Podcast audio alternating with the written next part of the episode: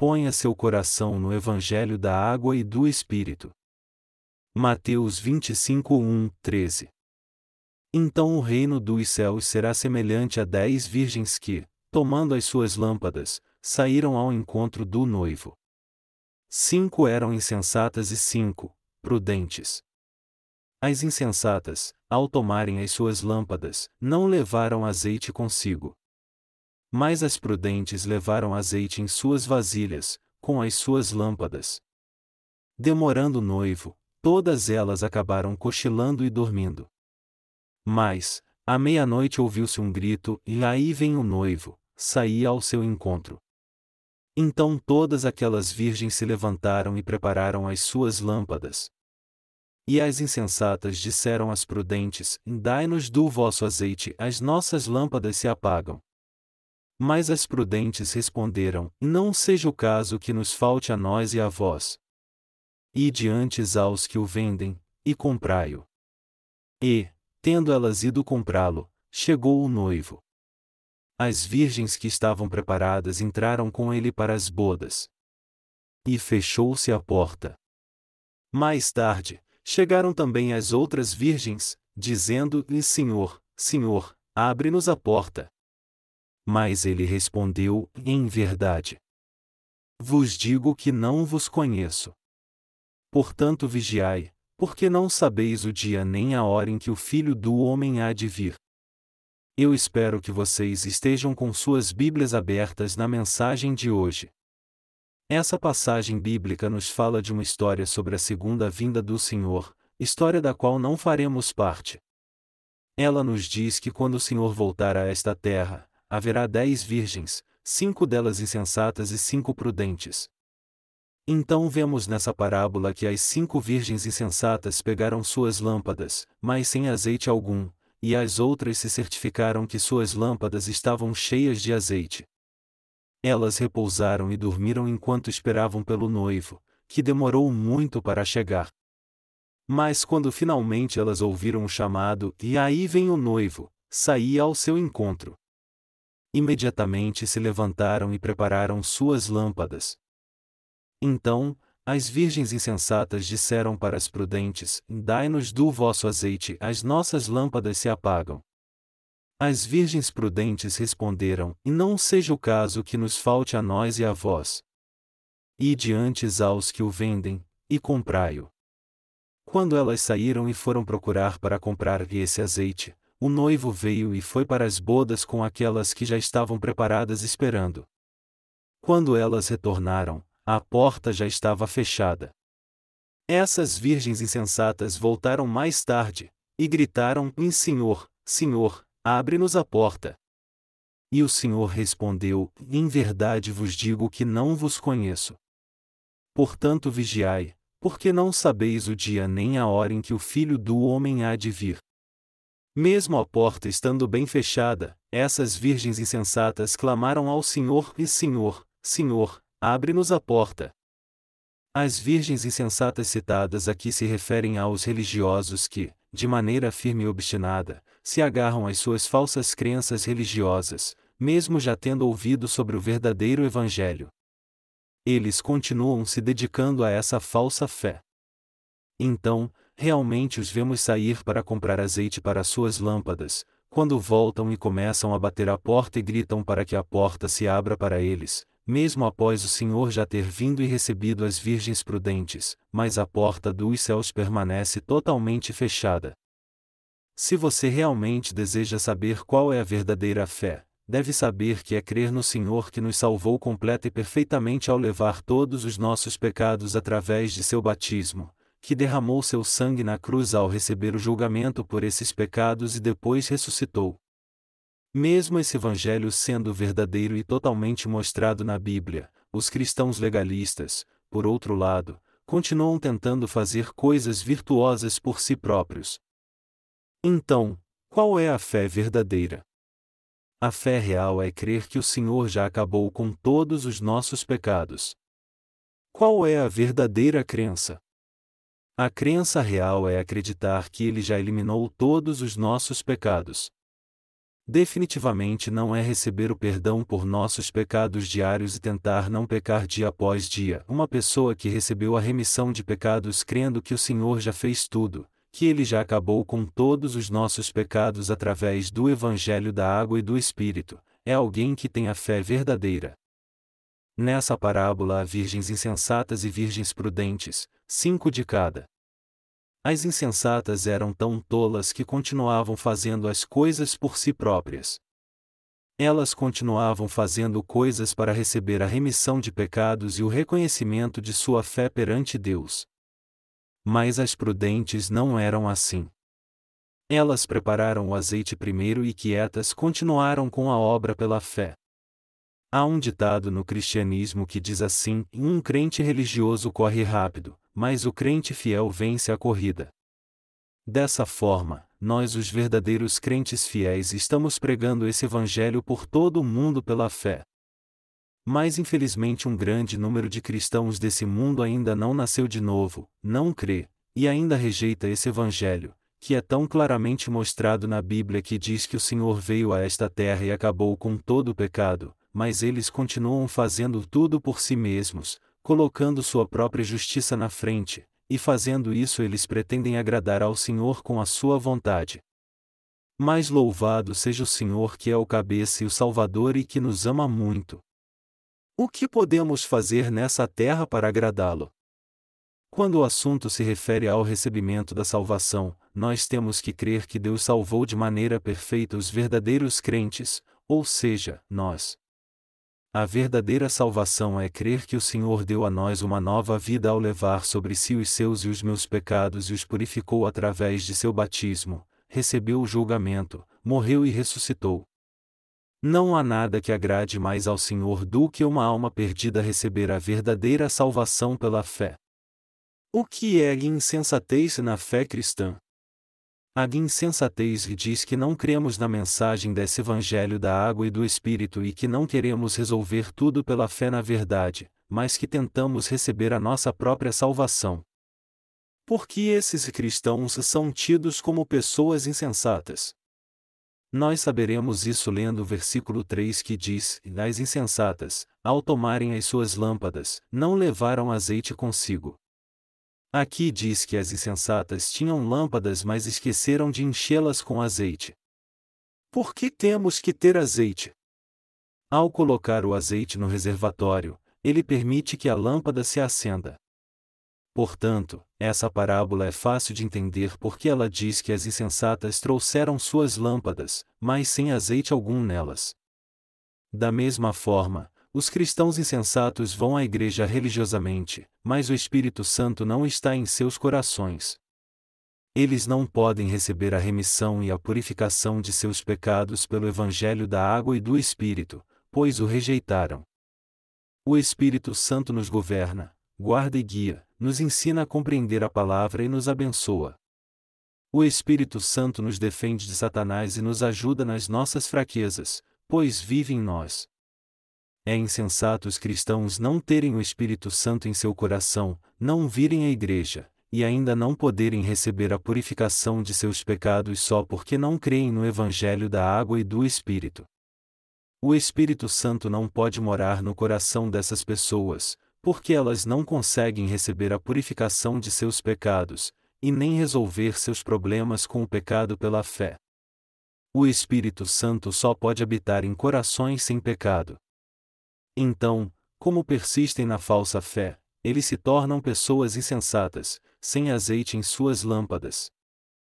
Alguém com uma lâmpada sem azeite é aquele que vai à igreja mas não tem o Espírito Santo, e alguém sem o Espírito Santo não faz parte do povo de Deus. Como alguém pode fazer parte do povo de Deus se ele não tem o Espírito Santo? Quando esse tipo de pessoa passa por dificuldades e sofrimentos, eles não podem ser revestidos com a misericórdia de Deus porque não pertencem a Ele. Podemos ver nessa parábola que as virgens insensatas traziam suas lâmpadas com elas, mas não o azeite. Isso nos mostra que elas criam em Jesus e pertenciam a alguma denominação cristã, mas não puderam receber a verdadeira salvação. Por que isso? Porque elas estavam vivendo uma falsa vida religiosa desprovida da verdadeira fé, e não estavam revestidas do poder do Evangelho que o Senhor deu. Apesar de crerem em Deus, elas tentavam receber sua salvação fazendo coisas por sua própria força. Deixe-me dar um exemplo. Vamos dizer que uma grande onda se chocou contra um enorme navio e acidentalmente você foi lançado para fora e de repente se vê em meio a vasto e frio oceano. Seria possível ter se segurado no navio mesmo se você fosse a pessoa mais forte do mundo? Se você conhece navios, não há lugar algum para se segurar exceto fugir para não ser sugado pelas enormes hélices. Não há maneira de ser levado de novo a bordo a não ser que alguém ajude você.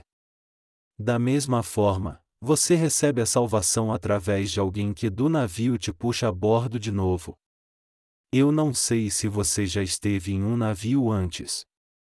Mas não importa o tamanho do navio, uma vez lançado ao mar, estou certo que seria impossível você voltar a bordo.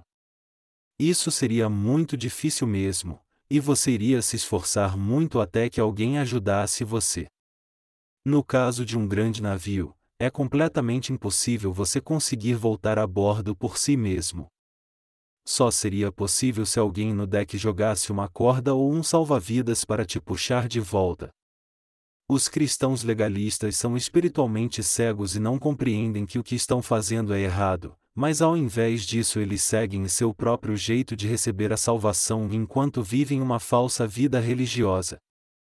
Em Gênesis 40, há uma história sobre o copeiro e o padeiro do rei do Egito, que foram confinados na prisão. E cada um deles teve um sonho. Em seus sonhos, eles eram reintegrados aos seus postos e mais uma vez podiam ir diante de Faraó. O padeiro colocou sobre sua cabeça três cestos brancos com todo tipo de manjares, e foi diante do rei. E o copeiro pegava as uvas e as espremia no copo de Faraó, e entregava o copo na mão de Faraó. Depois o padeiro morreu, mas o copeiro voltou para o seu cargo. Se continuarmos tentando agradar o Senhor com nossos pensamentos e força, será impossível viver uma vida de fé correta. Não poderemos levar uma vida de fé correta se fizermos isso. Se ignorarmos esse Evangelho e tentarmos levar uma vida de fé através de nossos próprios pensamentos e teimosia, isso acabará com nossa vida espiritual. Quando um falso médico abre a barriga de uma pessoa a fim de curá-la ao invés de tratar a doença, a vida desse paciente fica em perigo. Da mesma forma, se mentirosos que creem somente no sangue de Jesus e dizem não ter pecado e pregam essa em verdade, eles serão destruídos junto com aqueles que acreditaram em seus falsos ensinamentos. Devemos crer na verdade bíblica que diz que Jesus nos salvou através da água e do Espírito e refletirmos também sobre esse assunto. Eu realmente creio no Evangelho da água e do Espírito, ou creio em Jesus pensando que posso receber a remissão de meus pecados através somente do sangue na cruz? Temos que perguntar a nós mesmos essas questões. E também incluir essas outras questões: onde está o meu coração? Em que confio? No que eu acredito? Se você não crê no Evangelho da água e do Espírito, e se esse Evangelho não está em seu coração, você ainda não foi realmente salvo. Se alguém diz que tentou muito levar uma vida de fé segundo a palavra de Deus, não ouvindo, crendo ou até mesmo rejeitando o seu evangelho da água e do Espírito, então ele tem vivido uma falsa vida religiosa até agora. E se continuar indo por esse caminho, ele servirá a Deus em vão, toda sua força será consumida devido a todos os problemas e dificuldades que irá passar, e a estrada diante dele se tornará um de seus muitos problemas e sofrimentos. Ele não poderá desfrutar da paz de espírito porque não tem o Espírito Santo em seu coração. Hoje podemos ver pessoas levando esse tipo de vida religiosa falsa. Eles se tornam pessoas dignas de pena que pedem a todo tempo para o Senhor lhes abrir as portas dos céus, mesmo após ele as ter fechado. Então a pergunta se repete: você realmente tem o tipo de fé certa em seu coração? Hoje, como eu falei, encontramos dois tipos de evangelho no mundo, e há o evangelho da água e do Espírito e o evangelho que crê somente no sangue da cruz, como único sacrifício de expiação pelo pecado. A pergunta que precisamos fazer a nós mesmos é em qual dos dois nós cremos. Aquele no qual você crê, é nele que está a sua fé. As teorias geralmente não combinam umas com as outras. Isso significa que podemos guardar algum tipo de conhecimento que contenha uma informação conflitante. Mas a verdade, o assunto da fé, é exclusiva. Se você primeiro crer em algo como sendo a verdade, você pode não aprender outras coisas, mesmo que se prove que aquilo é verdade. Há dois evangelhos hoje em dia, um é verdadeiro e o outro é falso, e temos que decidir em qual nós creremos qual nós deixaremos entrar em nosso coração. Então não temos mais nenhuma questão para discutir, o Evangelho da Água e do Espírito é a verdade bíblica definitiva. Hoje no mundo muitos cristãos estão vivendo uma vida religiosa falsa. Jesus disse que havia dez virgens, cinco prudentes e cinco insensatas. As virgens insensatas foram procurar azeite para comprar, o significado dessa parábola é que elas estavam fazendo coisas para conseguir sua própria salvação. Na Bíblia, a palavra azeite significa Espírito Santo. Então, precisamos fazer essa pergunta: é possível comprar o Espírito Santo? Não tem como alguém comprar o Espírito Santo. Diga-me, é possível comprar o Espírito Santo com dinheiro? No livro de Atos, houve um homem que tentou comprar o Espírito Santo. Após ele ver Paulo e Filipe fazerem milagres, ele pensou que também poderia ter esse extraordinário poder, então decidiu comprar esse poder com dinheiro. Isso seria possível? Definitivamente não. O Espírito Santo jamais pode ser comprado com dinheiro, e nem por viver dignamente ou fazer muita oração. Através de muitas orações de arrependimento, seria possível receber o Espírito Santo, e ele ouviria e responderia a essas orações? Ele habitaria em seu coração se você fosse alegre? Se você continuar vivendo uma falsa vida religiosa como tem feito a vida toda? Por crer em Jesus há muito tempo? Por falar em línguas e servir ao Senhor tão bem como você tem feito? Por crer somente no sangue da cruz, como único sacrifício de expiação por nossos pecados? A resposta para essa pergunta é um grande não. Precisamos ter um único conhecimento bíblico de que o Espírito Santo entrará em nosso coração somente se tivermos fé no Evangelho da Água e do Espírito, ou em outras palavras, somente se crermos que todos os nossos pecados foram transferidos para Jesus e que fomos purificados por termos fé em seu batismo e ressuscitados com ele pela fé você deve crer em todo o ato de justiça que o Senhor fez por nós. Há muitas pessoas entre os cristãos hoje que são iguais às virgens insensatas. Elas são como essas noivas, que não têm a mínima ideia da exigência de seu noivo. Essa parábola nos diz claramente que o Senhor virá para levar as noivas que possuem azeite em suas lâmpadas, e que não são como as insensatas. Os que conhecem o Evangelho da água e do Espírito pregarão até o dia que o Senhor voltar, e são fiéis mesmo nas pequenas coisas, esses são como as noivas prudentes que têm suas lâmpadas cheias de azeite e aqueles os quais o Senhor receberá. Na parábola dos talentos, o Senhor disse ao servo que ganhou cinco talentos e fez outros cinco: Sobre o pouco foste fiel, sobre o muito te colocarei. Mateus 25, 2.23. Isso nos diz que hoje, Pregar o Evangelho é algo simples. É pouco dar a alguém somente aquilo que recebi de Deus. Contudo, o servo que recebeu um talento não fez o que lhe mandaram. Ele só guardou o que recebeu. Eu cuidei bem dele. Eu o enterrei no chão. Eu fiz isso porque o conhecia bem, aqui está ele. Esse tipo de pessoa não é fiel na obra de Deus e não poderá entrar no reino dos céus quando o noivo voltar, ele é como as virgens insensatas. Irmãos e irmãs, é muito importante todos nós crermos no Evangelho da água e do Espírito. O que as virgens prudentes fizeram? Elas guardaram azeite extra em jarros e o carregaram junto com as lâmpadas. Isso nos diz que elas guardaram para si mesmas o evangelho da água e do Espírito, o qual Deus deu a elas. Elas trabalharam unidas na igreja servindo ao Senhor. Antes de eu ter nascido de novo, eu criei por dez anos somente no sangue da cruz como único sacrifício de expiação pelo pecado, enquanto ainda havia pecado em meu coração. Você acha que durante esse tempo eu criei em Jesus de qualquer maneira, assim como aqueles cristãos legalistas? Deixe-me dizer que eu realmente criei em Jesus. Você acha então que eu tinha pouco conhecimento da Bíblia? Pelo contrário, eu tinha tanto conhecimento quanto os chamados pregadores da Bíblia de hoje, só não tinha o conhecimento do Evangelho da água e do Espírito. Não por não conhecer a Bíblia, eu tinha um conhecimento teológico, mas infelizmente, não havia uma fé correta em meu coração. Obviamente, havia pecados em meu coração.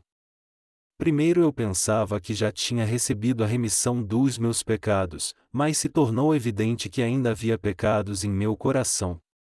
Na verdade, para ser franco, havia pecados em meu coração porque eu não conhecia o Evangelho da água e do Espírito. Mas diferentemente de todos que rejeitam esse Evangelho, eu buscava ao Senhor do meu próprio jeito e resolvi nunca desistir.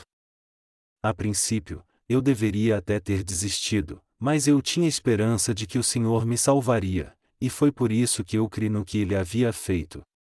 Mas minha salvação não foi completa porque eu não conhecia a verdade, ao contrário, buscava o Senhor com minhas próprias forças. Eu cria mesmo em Jesus, mas minha salvação não era completa.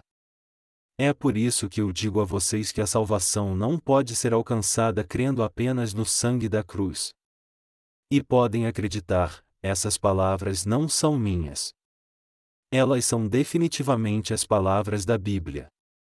Para ser sincero, aqueles que creem no sangue da cruz dessa forma, e dizem que receberam a remissão de pecados são muito entusiasmados e não conseguem se conter de tanta emoção. Mas conforme o tempo passa, eles acabam descobrindo que tudo aquilo era fogo de palha. A Bíblia nos diz que temos que tirar o fermento de tudo que for oferecido a Deus. E ela ainda diz que nós não devemos comer pão com fermento. Agora, se você misturar fermento à massa, ela crescerá muito. Contudo, apesar de sua aparência externa parecer maior, isso não é nada, pois se o pão com fermento não for comido rápido, ele estragará e não servirá mais para ser comido. Nós temos que entender que Deus não aceita pão com fermento. Por outro lado, o pão sem fermento continua o mesmo e não estraga mesmo com o passar do tempo. O pão sem fermento não estraga com facilidade. Como este exemplo que eu dei aqui, eu achava que cria em Jesus corretamente crendo apenas no sangue da cruz. Eu tinha certeza que havia recebido a remissão dos meus pecados como muitos que criam assim também. Mas conforme o tempo passou e eu continuei com as mesmas dificuldades e problemas, minha fé enfraqueceu e acabou sumindo. O problema é que sempre que eu pecava, eu me tornava ainda mais pecador diante de Deus. Então, nós podemos ver que essa fé que nos faz pecar e nos torna mais pecadores ainda, não é para a salvação. Estes dois tipos de fé, a fé no Evangelho da água e do Espírito e aquele que crê somente no sangue da cruz, são muito diferentes.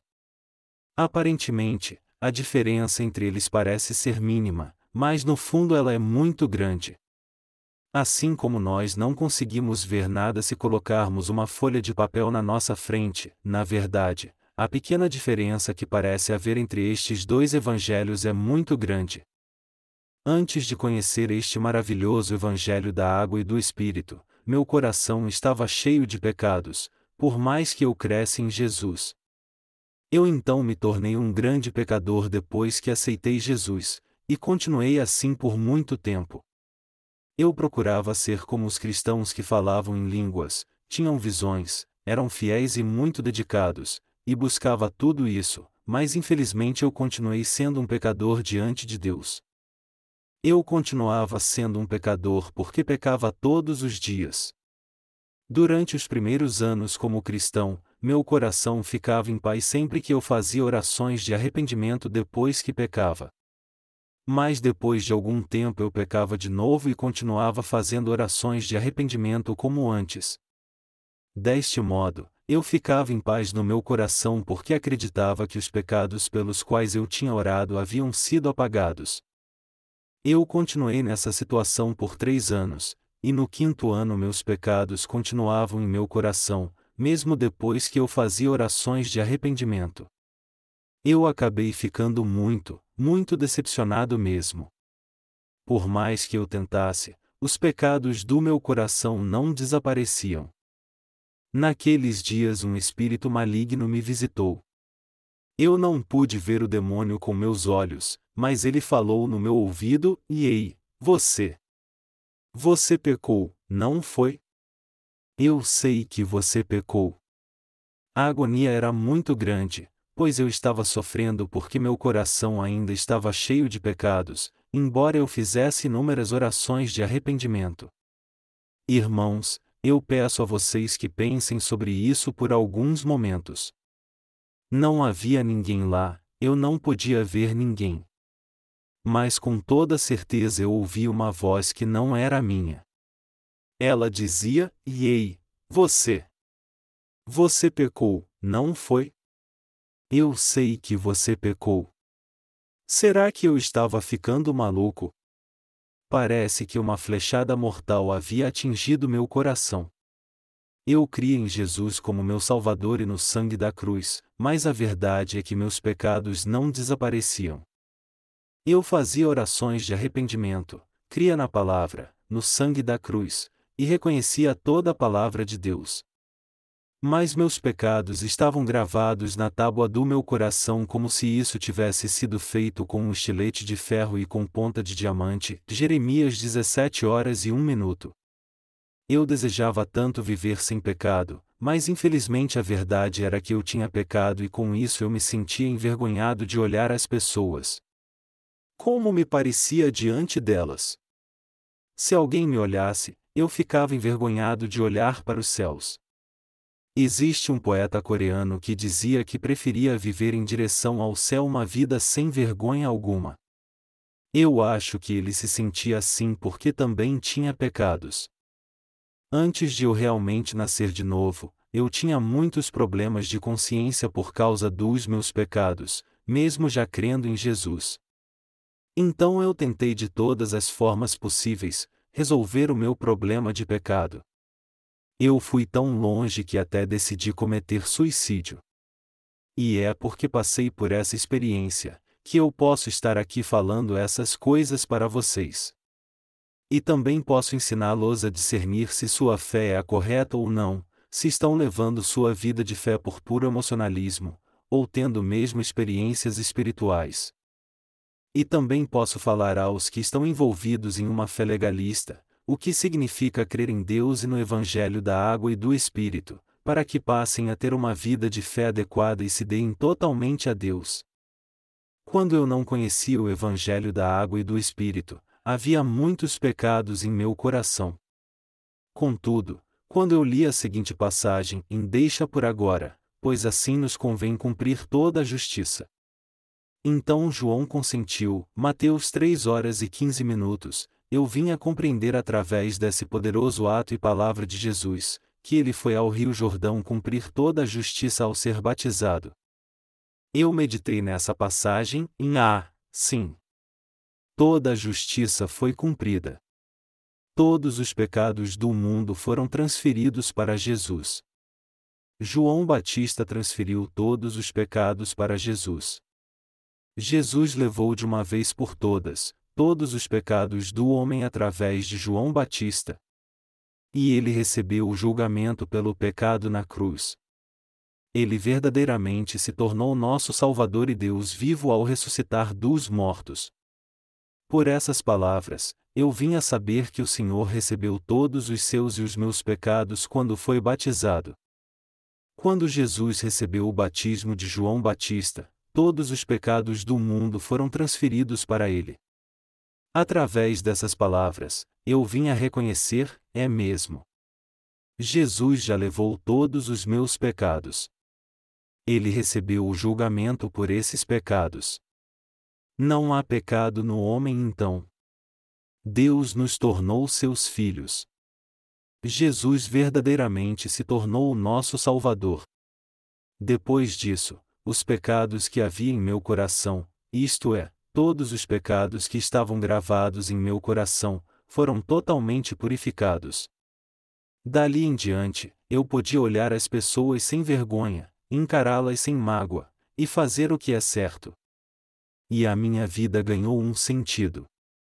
Eu fiquei muito grato e feliz dali em diante. Nós agora somos felizes no Senhor, orando sem cessar, e sendo gratos a Ele por todas as coisas. Uma vida religiosa e uma vida de fé são opostas. Há um grande número de pessoas no mundo todo vivendo uma falsa vida religiosa. No Paquistão, um de nossos colaboradores fiéis cria nesse evangelho e o pregava a muitas pessoas onde ele morava fomos informados que as pessoas para as quais ele pregou foram verdadeiramente salvas, creram nesse Evangelho e receberam a salvação de seus pecados.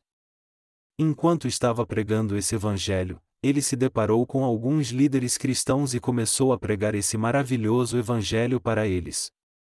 Primeiro eles se alegraram em ouvi-lo, e até comentaram que essa era uma doutrina maravilhosa mas depois ficaram irritados e responderam furiosamente. Como eles ficaram irados com essas palavras e tiveram atitudes arrogantes, nosso irmão respondeu-lhes: Esse evangelho da água e do Espírito não é uma doutrina. É a verdade definitiva. Esse irmão era jovem e os que estavam conversando com ele eram mais velhos, eram doutores em teologia e pastores, eles disseram para o nosso jovem irmão: Você não é doutor, e é jovem sem nenhuma formação teológica. Como pode querer nos ensinar a palavra? Ele então respondeu: Eu sou jovem e não tenho mesmo muita formação, mas isso não é uma doutrina cristã. Isso não é nem alguma doutrina especial. Essa é a verdade. Aos seus olhos eu sou leigo em teologia, mas eu creio que é certo que todos os nossos pecados tenham sido eliminados através do Evangelho da Água e do Espírito, pois a palavra de Deus é a verdade. A diferença entre ter uma vida de fé que crê no Evangelho da Água e do Espírito e uma vida religiosa que busca o próprio entusiasmo é a mesma entre as virgens prudentes e as insensatas. As virgens insensatas representam aqueles que continuam vivendo uma falsa vida religiosa, e pensam que a salvação e a perfeição diante de Deus são alcançadas por sua própria força. Os que insistem em sair para comprar azeite são pessoas desprovidas do Espírito Santo. Que os irmãos e irmãs não pensem que podem comprar o Espírito Santo fazendo alguma coisa. Muito menos pensem que podem receber o Espírito Santo por levar uma vida de fé íntegra ou mesmo indo à igreja. As pessoas dizem que você pode nascer de novo em sonho, enquanto ora, após ouvir um sermão, ou de várias outras formas, mas o fato é que você só pode nascer de novo crendo no Evangelho da água e do Espírito. O apóstolo Pedro disse que você nasce de novo não de uma semente corruptível, mas de uma semente incorruptível, que é a palavra de Deus, a qual vive e é eterna. 1 Pedro 1 hora e 23 minutos. Ele também disse: que também agora, por uma verdadeira figura, o batismo vos salva. 1 Pedro 3 horas e 21 minutos. O Senhor veio a esta terra como nosso Salvador, morreu na cruz, e ressuscitou dos mortos ao levar todos os pecados da humanidade através de seu batismo dado por João Batista aos 30 anos de idade, e por esse justo ato, ele verdadeiramente pôde se tornar esse Salvador. Que tipo de coração é o seu?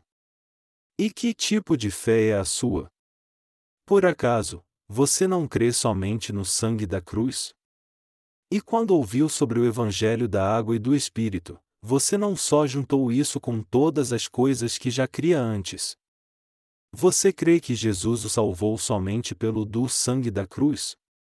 Se agora você crê que Jesus é o seu Salvador, você não deveria denunciar e descartar da sua vida o Evangelho imperfeito?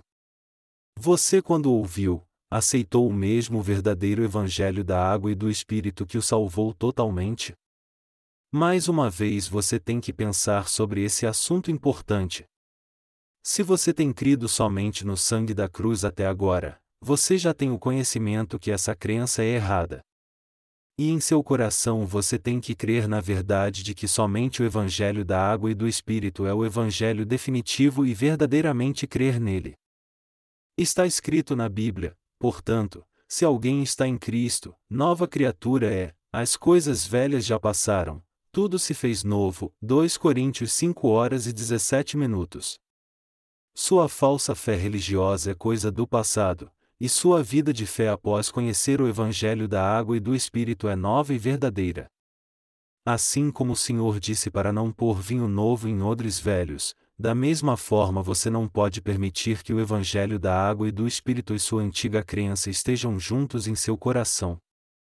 Não há como crer no Evangelho da água e do Espírito e somente no sangue da cruz ao mesmo tempo. Os novos salvos são os que têm a fé correta diante de Deus, como está escrito, portanto, se alguém está em Cristo, nova criatura é, as coisas velhas já passaram, tudo se fez novo. 2 Coríntios 5 horas e 17 minutos. Onde está seu coração? Ele está no lugar dos pecadores ou no lugar dos justos? Ele está no lugar dos que creem no Evangelho da água e do Espírito? Ou ele está no lugar dos que creem somente no sangue da cruz? O que determina onde está seu coração é se você recebeu a salvação ou não. É muito importante saber onde está seu coração. E quanto ao seu coração? E quanto ao das pessoas do mundo? Tragicamente hoje em dia, o coração das pessoas está no lugar dos que creem somente no sangue da cruz, como único e completo sacrifício de expiação pelo pecado. Por mais que tentem, eles não conseguem agradar a Deus nem receber as suas bênçãos tendo uma fé como essa. A partir daí, eles não apenas mudam seus paradigmas, mas também deixam de crer na verdade e de confiar nela. Essa é a única verdade. E esta é perfeita, mas a antiga é imperfeita. Mas essa é a confissão que eles deveriam fazer: eu vou crer no Evangelho da água e do Espírito a partir de agora porque ele é perfeito. Seu coração tem que deixar o lugar imperfeito em que está e ir para o lugar perfeito. Mateus 25 fala sobre isso. Você tem que crer na salvação que o Senhor já realizou por todos nós através do Evangelho da Água e do Espírito. Nós temos que crer na salvação que já foi realizada no passado ela declara que todos os nossos pecados já foram tirados e que todos podem ser completamente salvos crendo apenas no Evangelho da água e do Espírito. Não é certo fazermos de tudo para recebermos a salvação hoje em dia. Nós temos que crer que todos os nossos pecados já foram remidos há muito tempo atrás. Nós temos que crer no Salvador Jesus Cristo que nos salvou vindo a essa terra, recebendo todos os nossos pecados quando foi batizado por João Batista, cuidando assim de todos eles, morrendo e ressuscitando dos mortos. Nós temos que crer na salvação que Jesus já realizou por completo. Aqueles que ainda não receberam a salvação devem orar assim: em Senhor, eu ainda não recebi a remissão de pecados. Por favor, me salve eles têm que reconhecer que precisam ter o Evangelho da Verdade em seu coração e orar com sinceridade para que Deus os salve. E eles têm que mudar o rumo de seu coração para o Evangelho da água e do Espírito. Eles também têm que reconhecer que Jesus já tirou todos os seus pecados quando foi batizado, derramou seu sangue na cruz, ressuscitou dos mortos e cumpriu esse ato de justiça para os salvar. Aqueles que creem nisso e escolhem fazer parte da Igreja de Deus, são aqueles que compraram azeite para suas lâmpadas. Humanamente falando, às vezes nós parecemos desprezíveis e imundos quando fazemos a obra do Senhor, porque apesar de termos nascido de novo crendo na verdade, ainda somos fracos. Apesar disso, o certo a fazer é anunciarmos o reino de Deus e seguirmos o Espírito Santo com humildade de coração, termos paz e amarmos uns aos outros com o único propósito de servir ao Senhor, pois assim seremos abençoados. Estes santos são o verdadeiro povo de Deus, prudentes como as virgens. Adão e Eva se esconderam entre as árvores do jardim do Éden por terem caído em pecado, mas o Senhor chamou Adão e perguntou: Onde estás? Gênesis 3 horas e 9 minutos. Assim como está na Bíblia, essa pergunta serve para nós: onde está seu coração? Está com os pecadores? Está com os justos? O Evangelho da água e do Espírito está no seu coração? Seu coração tem se apegado a ele para a salvação ou somente no sangue da cruz? Todo ser humano é valioso, mas quem são os tolos? São aquelas pessoas que, infelizmente, fecham seu coração e negam a verdade, como todos neste mundo fazem hoje em dia. É algo frustrante para nós encontrarmos pessoas assim. Há um grande número de igrejas no mundo que estão servindo a Deus cheias de superstições, fazendo muito barulho como os xamãs e buscando apenas bens materiais. Se você por acaso conversar com eles, nem que seja por pouco tempo, você verá que seu nível de hipocrisia é tão grande que isso vai te deixar até enjoado. Eles fingem ser puros diante dos justos, embora tenham trazido sobre si pecados que os tornaram mais sujos que um chiqueiro. Eles são tão desprezíveis que ficamos com vontade de expulsá-los da nossa frente e dizer: Sai da minha frente! E não fale comigo antes de purificar os seus pecados imundos. Sua fé nem é fé. Eles nem reconhecem a palavra de Deus, ao contrário, só fazem confusão falando em línguas, se gabam por falarem em línguas, por expulsarem demônios, e enganam as pessoas com isso.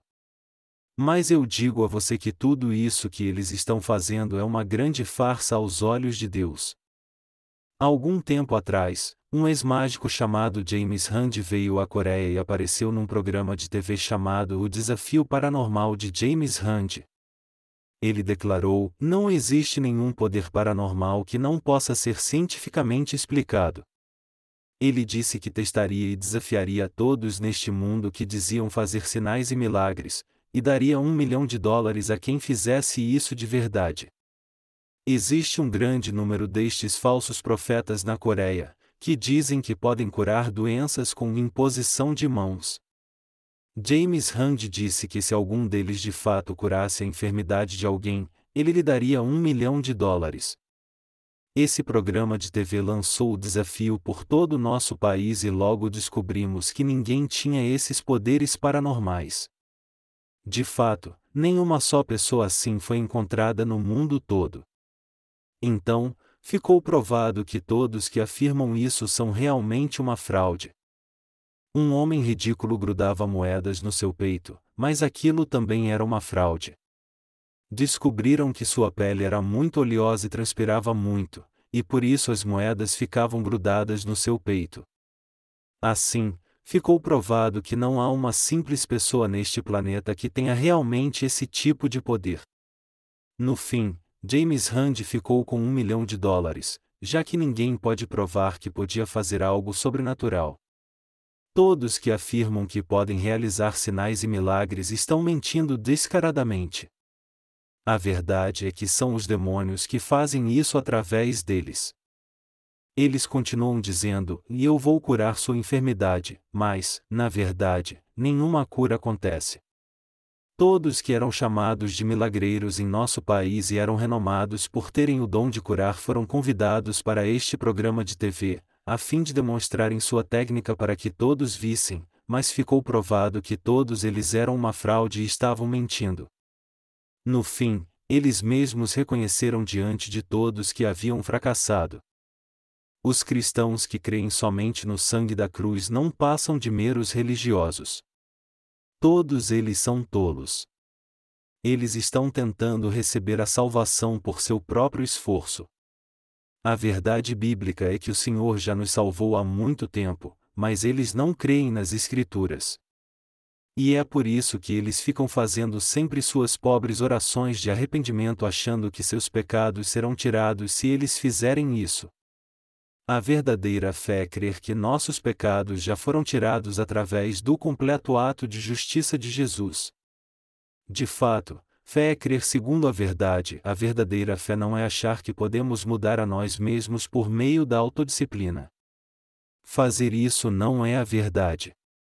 Mas, para ser sincero, é fácil ter a verdadeira fé. Irmãos, vamos dizer que há uma linda flor na sua frente. Ela é conhecida pelo nome de gladiolo. Fé é o mesmo que crermos que o nome dessa flor é de fato gladiolo e aceitarmos isso dizendo, e ah, o nome dessa flor é gladiolo. Fé é crer na verdade como ela é, portanto, ter fé não é difícil. Fé é saber e crer que o Senhor nos salvou do pecado com o Evangelho da água e do Espírito. Isso é correto ou não? É difícil de entender isso. Você crê nisso de coração? Você sabe que Jesus te salvou com o Evangelho da água e do Espírito. Você crê nisso? Se você quer seguir ao Senhor, você tem que negar seus pensamentos e seus desejos. Mas ainda há pessoas teimosas e tolas que se apegam à sua fé errada. Elas não querem deixar seu mau caminho e reconhecer que este Evangelho é a verdade definitiva. Depois de ouvirem essa verdade, elas ficam perguntando como foi que elas ficaram tanto tempo cativas do falso Evangelho e foram enganadas por tanto tempo. Então elas dizem: Eu tenho andado assim até hoje porque fui enganado. Eles não poderiam ter feito isso comigo mas agora eu vejo que eu criei de modo errado todo este tempo. É assim que você tem que confessar que andou por um caminho de fé errado até hoje, e negar a si mesmo. Você tem que confessar: eu criei de modo errado minha vida toda e não entendi a Bíblia. A Bíblia diz: enquanto me calei, envelheceram os meus ossos pelo meu bramido o dia todo. Pois de dia e de noite a tua mão pesava sobre mim, o meu humor se tornou em sequidão de estio. Salmos 32 2.3 e fim 4. Davi disse que a mão do Senhor era pesada sobre ele porque ele não confessava seu pecado. Você tem que deixar seu caminho e reconhecer que cria de forma errada, entendia de forma errada, e que agora passou a entender corretamente. E você tem que se apegar à verdade pela fé. O lugar onde está seu coração é algo muito importante. As batidas do coração não podem ser vistas pelo olho humano, mas elas cumprem a sua função. O coração do homem está sempre batendo, embora não possamos ver isso com os nossos olhos. Não é maravilhoso ver como a fé muda e a salvação é determinada por onde está o nosso coração? É por isso que seu coração tem que estar no Evangelho da água e do Espírito, pois só assim você será aprovado por Deus. Somente quando nós caminhamos em direção a essa verdade, é que a obra de Jesus que apagou os nossos pecados tem um efeito real dentro de nós. Isso é verdade ou não? Se nos recusarmos a entregar nosso coração ao Senhor que nos deu o Evangelho da água e do Espírito, nenhuma obra mais será feita em nosso coração então. A obra só será feita no nosso coração se nós buscarmos o Evangelho da água e do Espírito. O Senhor só fará a obra em nós se decidirmos buscar de coração o Evangelho da verdade, e fizermos essa confissão em até agora. Eu cria de modo errado e entendia tudo errado também, mas agora meu coração deseja buscar a verdade do Evangelho. Deste modo, o Espírito Santo entrará no seu coração. E mesmo que no primeiro momento não haja uma sensação de alívio no seu coração, daí por diante você será filho de Deus. E isso só é possível porque não há mais pecados no seu coração, pois o Evangelho da água e do Espírito já apagou todos eles. Eu vou pregar este Evangelho no mundo todo. Os cristãos e as igrejas do nosso país também têm que ter o coração no Evangelho da água e do Espírito. Há muitos que conhecem este Evangelho, mas ainda não o aceitaram no seu coração. Eu acho que isso é porque o Evangelho da água e do Espírito é estranho para eles.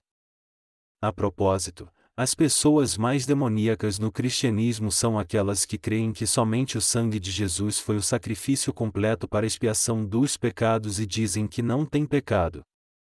Como os seus pecados podem ser apagados se elas creem apenas no sangue da cruz?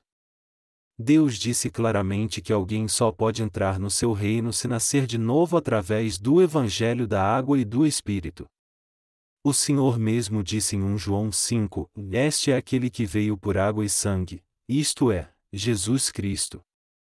Ele não veio só pela água, mas pela água e pelo sangue. E o Espírito é o que dá testemunho, porque o Espírito é a verdade. Pois três são os que dão testemunho no céu: o Pai, a Palavra, e o Espírito Santo, e estes três são um. E três são os que dão testemunho na terra: o Espírito, a água e o sangue, e estes três concordam. 1 João 5. Deus Pai, o Filho e o Espírito Santo são o mesmo Deus. Deus Pai enviou seu único Filho a essa terra, transferiu os pecados do homem para ele por meio de João Batista, fez com que ele recebesse nossos pecados, derramasse seu sangue para expiar todos eles sendo condenado em nosso lugar, ressuscitasse dos mortos e se tornasse nosso verdadeiro Deus e Salvador. Jesus Cristo é o Deus da minha e da sua salvação. E é por isso que eu vou continuar lutando contra os mentirosos deste mundo que afirmam que não tem mais pecado porque creem somente no sangue de Jesus na cruz, seus tolos. A história do cristianismo tem aproximadamente dois mil anos. Por acaso já houve alguém, exceto os irmãos da igreja primitiva, que se tornou realmente sem pecado por crer somente no sangue da cruz? Nunca. Nunca houve ninguém. Jamais houve alguém no mundo, no presente ou no passado, cujos pecados tenham sido remidos crendo-se apenas no sangue da cruz. Só depois que o Evangelho da Água e do Espírito começou a ser pregado pela primeira vez no mundo inteiro, é que as pessoas puderam dizer com a consciência tranquila que não tinham mais pecado. Se todos nós pudéssemos receber a remissão de pecados crendo apenas no sangue da cruz, não nos restaria mais nada a fazer então. Mas a coisa não é bem assim, infelizmente, todos neste mundo de uma maneira ou de outra creem neste falso evangelho. Não há ninguém que não crê que Jesus purificou todos os seus pecados derramando seu precioso sangue. O mundo todo pensa assim. Mas e você e eu? Eu creio que muitos dentre nós creram por muito tempo somente no sangue da cruz, mas após terem ouvido e crido no verdadeiro Evangelho, seu coração mudou e eles passaram a ter fé no Evangelho da água e do Espírito. Contudo, eles precisam confessar que sua antiga fé estava errada assim, estava tudo errado. O Evangelho da água e do Espírito é a verdade. O Senhor me salvou por meio deste Evangelho da água e do Espírito. Ele me libertou do pecado ao ser batizado e ao derramar seu sangue na cruz. Ele tirou todos os meus pecados em seu batismo e me salvou com seu sangue na cruz. O coração deles precisa mudar e eles têm que fazer essa confissão. Você e eu temos que crer no Evangelho da água e do Espírito de todo o nosso coração. Se você creu até hoje apenas no sangue da cruz, e não no Evangelho da água e do Espírito, você tem que reconhecer que sua fé estava errada e crer apenas que o Evangelho da água e do Espírito é a verdade absoluta. Se você já tomou uma decisão e pensa que a salvação não vem apenas através do sangue da cruz, então você sabe que aquele evangelho enganoso jamais poderia ser o verdadeiro. E já que você crê em seu coração que o evangelho da água e do espírito é o evangelho da verdade, você pela fé já se tornou filho de Deus e foi totalmente aprovado por ele. Quando você se torna filho de Deus pela fé, o Espírito Santo caminha com você, Deus te orienta em todas as coisas e você é transformado com o nascer do sol. Eu sou grato a Deus pelo Senhor ter nos salvado e nos tornado sábios. Eu creio que nos tornamos sábios por meio do Evangelho da Água e do Espírito. Você crê nisso? Se você quiser levar uma vida de fé, você terá que caminhar sempre com o Evangelho da Água e do Espírito. Há muito trabalho a ser feito depois que cremos na verdade no Evangelho da Água e do Espírito. Isso porque ainda há muitas pessoas neste mundo que não ouviram a verdade por isso, não têm fé nela. Se todos neste mundo já soubessem disso e crescem no Evangelho da Água e do Espírito, nós não precisaríamos lutar tanto e desperdiçar nossas forças explicando agora algo que já é verdade por mais de dois mil anos. Se isso tivesse acontecido, quem você acha que seriam os melhores cristãos, eles ou nós? É claro que aqueles que tivessem crido antes por todos esses anos no Evangelho da Água e do Espírito, seriam melhores cristãos do que nós. No entanto, já que eles creram somente no sangue da cruz, não há ninguém entre eles que seja justo. Meus irmãos, vocês conhecem alguém em outro país que recebeu totalmente a remissão de pecados segundo a palavra de Deus antes de ler nossos livros? Num certo país, as pessoas ensinavam que os pecados eram remidos crendo-se somente no sangue da cruz.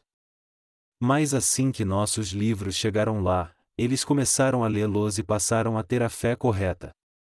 E todos eles confessam que só agora se tornaram a verdadeira igreja. Nos Estados Unidos, um de nossos obreiros que recebeu a remissão de pecados, disse que leu nosso segundo livro que fala sobre o tabernáculo e aprendeu que só quem crê no Evangelho da Água e do Espírito é que pode entrar no Santo dos Santos. Vocês têm que entender que só podemos entrar no Santíssimo Lugar, onde a presença de Deus se manifesta, porque nos tornamos santos e sem pecado crendo no Evangelho da Água e do Espírito. Não há palavras que possam descrever como eu sou grato ao Senhor e como Ele é bom. Por isso, grandes são as obras que temos que fazer. Nós estamos trabalhando muito duro no nosso Ministério de Literatura. O objetivo dos dez primeiros livros da nossa série de livros cristãos é trazer à luz o Evangelho de vários ângulos e diversas formas. Do décimo primeiro livro em diante, nosso objetivo é produzir um crescimento espiritual naqueles que já nasceram de novo através do Evangelho da Água e do Espírito. Nós já fizemos muita coisa até agora. Mas os campos já estão brancos e grande é a colheita que temos que fazer. O conhecimento da verdade tem sido anunciado por nós agora, e daqui por diante o Evangelho da Água e do Espírito será pregado de diferentes formas, fazendo essas importantes perguntas àqueles que já leram nossos livros ou ainda estão lendo-os: e sua fé está certa ou errada? É errado você crer no sangue da cruz como o sacrifício completo para a expiação de pecados? Você tem que crer na verdade bíblica absoluta, isto é, no Evangelho da Água e do Espírito. Você pode ver então que há muito trabalho a ser feito. Estamos vivendo um momento importante porque essa é a hora da colheita. E é tempo de unirmos nossas forças e usarmos nossas finanças para fazermos essa colheita. Meus irmãos, vocês creem nisso também? Deus está nos chamando como seus obreiros. Se seu coração estiver neste Evangelho da Verdade, se vocês estiverem diante de Deus pela fé, Ele cuidará de vocês, os abençoará e confiará a vocês a sua obra. Eu sou grato a Deus por nos ter feito seus obreiros. Aleluia!